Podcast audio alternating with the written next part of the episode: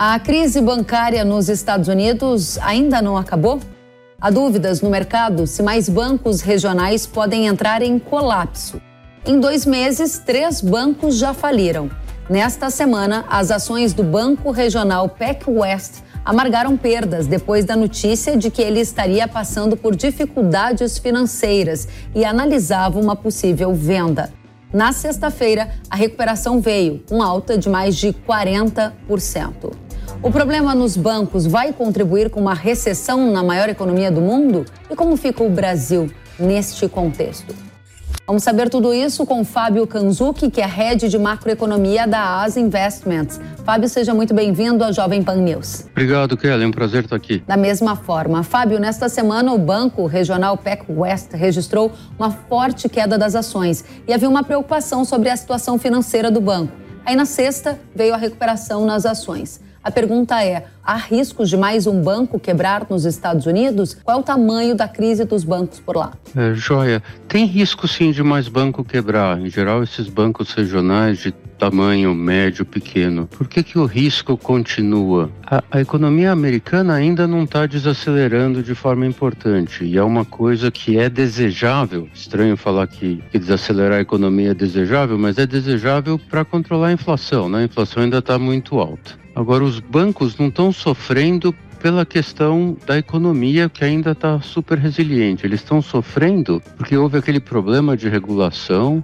Os bancos estavam aplicados no pré, como a gente fica no Brasil, apostando em, em queda dos juros. O juro subiu, daí teve um custo muito alto, né? Primeiro no SVB, e daí começou uma correria geral. Fala, puxa, não sei que banco que está exposto à taxa de juros americana, estou em dúvida sobre isso daí. E a reação do Fed foi: olha, eu vou prover liquidez para todo mundo. Todo mundo que precisar de dinheiro, eu dou. Qualquer banco que precisar de dinheiro, eu dou. Só que eu cobro uma taxa de juros que é a taxa de juros corrente, em torno de 5 agora. Uhum. Esses bancos estavam pagando para os depositantes algo como 0,1, 0,2. Depositante sumiu, foi embora para outro banco, para um bancão. E esses bancos pegam dinheiro agora do Fed, só que custa 5. Então, mesmo esses bancos tendo uma liquidez muito grande que o Fed está dando, o Banco Central Americano está dando, eles têm um custo muito maior. Então, os bancos pequenos e médios que têm problema de solvência, nada a ver com liquidez, com corrida bancária, mas uma questão de, puxa, ele já não estava muito bem das pernas, talvez ele também estava aplicado nos juros, e agora ele tem um custo alto de captação,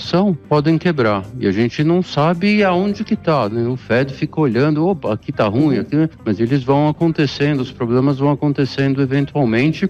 Então, sim, quer dizer, a resposta curta é sim, pode ter mais banco aí é, que quebre é, nesses próximos meses. E qual é o ponto de contágio dessa situação, da crise dos bancos nos Estados Unidos com a economia brasileira e com o sistema bancário do Brasil neste momento?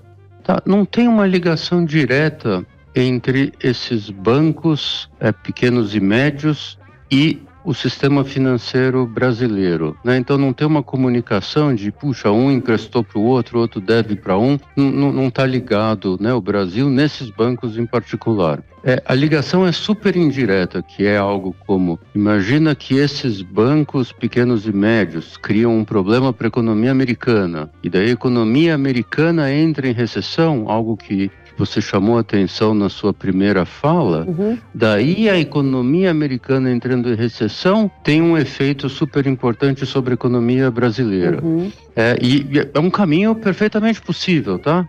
Mas então é, é algo bem indireto. Tá? É, parecido talvez com, com a crise de 2008, 2009, que lembra que era um problema no setor imobiliário americano. Só uhum. o que, que eu estou no Brasil a ver com o sistema imobiliário americano? E no fim a gente é, acabou sofrendo pra caramba por esse caminho indireto de setor imobiliário, pegar no sistema financeiro americano, que pega a economia americana, que daí pega a economia mundial, e daí o Brasil está no meio do mundo e sofre com isso. Exatamente esse é o ponto que a gente, para nossa audiência do agro ou não do agro, quer antecipar. Se existe uma preocupação com uma recessão, ela poderia ter um efeito colateral na economia brasileira nesse contexto de juro alto, né? O Banco Central dos Estados Unidos elevou os juros no país em 0,25 ponto percentual, uma faixa entre 5 e 5,25 ao ano nesta semana, decisão. Aqui no Brasil, Copom também manteve a taxa básica de juros no patamar que é um dos mais altos dos últimos anos, 13,75% ao ano. Minha pergunta objetiva é: como que essa situação lá de fora impacta aqui dentro, num contexto em que o custo do dinheiro está alto e também gostaria de entender a tendência na sua avaliação para juros e dólar, para a gente entender como é que a gente vai estar tá quando essa crise chegar, se chegar aqui. É, então, antes de, de falar de juros e dólar Brasil, é possível uma recessão americana? Eu diria não só possível, como bem provável. Por que bem provável? Porque ela acaba sendo algo necessário para conter o problema inflacionário que eles têm. Tá? Então é, é de novo a mesma questão. Você fala, puxa, está sentado no Banco Central, você tem que tomar uma decisão, e essa decisão vai causar recessão. Você fala, não, no fim é isso que eu preciso fazer. Tá? Então a recessão tem um custo óbvio, mas é um custo menor do que o custo de não controlar a inflação, deixar a inflação desancorar, daí você cria um processo inflacionário que fica preso na sociedade, que acaba tendo custos muito maiores por longo prazo. Então, a opção do, do Banco Central americano eles estão tentando graduar quanto que eles precisam subir de juros. Será que dá para parar agora? Será que precisa um pouco mais? Mas no fim é, é o trabalho de causar uma desaceleração econômica. Então ela pode tanto ocorrer é, rápido, que é agora no segundo semestre do ano, como ela pode acontecer ano que vem. Mas ela é meio inexorável, tá? É, é parte do trabalho que precisa ser feito. Então, você tem que se preparar para isso? Sim, absolutamente sim. Difícil saber o tempo, mas, mas isso vem. Okay. Quando isso vier, o que, que pega no Brasil? O efeito é, tem duas, dois canais de efeito. Um efeito é a economia mundial está toda conectada é, e daí você importa bens de um lugar, exporta bens de outro. Se a economia toda desacelerou mundial, é, é, você sofre e a sua economia desacelera também.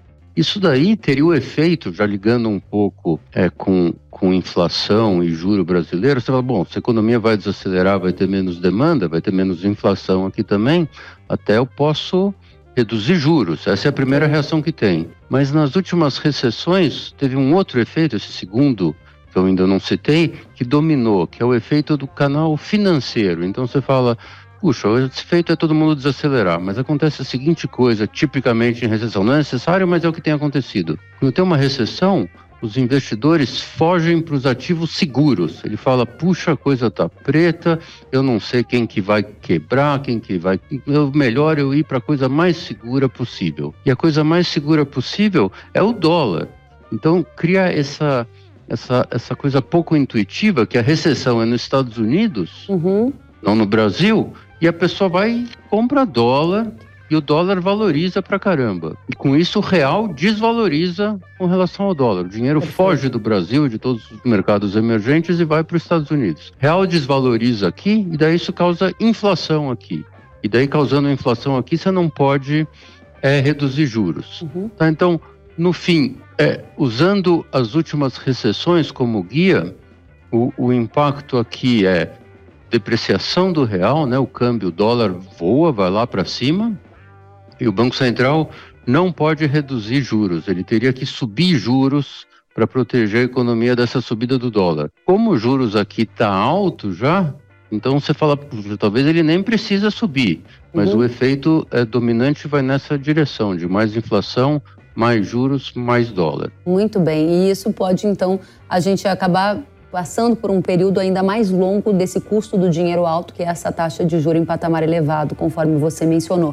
Para fechar, últimos 30 segundos, o ambiente de risco que você anunciou aqui gera uma busca por ativos mais seguros, na contramão, uma fuga por ativos de riscos. As commodities agrícolas são consideradas ativos de riscos, a gente está falando de soja, de milho, de trigo. Isso pode indicar algum tipo de tendência para preço de commodity agrícola? Eu não diria que commodity é ativo de risco, eu diria que é super seguro, né? É commodity, é um bicho que você segura na mão, nada mais mais seguro do que tijolo, commodity. O efeito sobre as commodities não seria do risco, seria da desaceleração econômica. Então, que é o primeiro efeito que eu citei. Então, a economia desacelera, você tem menos demanda por todos os bens, incluindo commodities. Se pegar a China de verdade, daí o efeito em commodities é super importante. Se não, é pouco importante. Fábio Kanzuki, head de macroeconomia da Asa Investments, volte sempre a Jovem Pan News. Uma satisfação ouvi-lo. Até a próxima. Até a próxima, um prazer. Igualmente.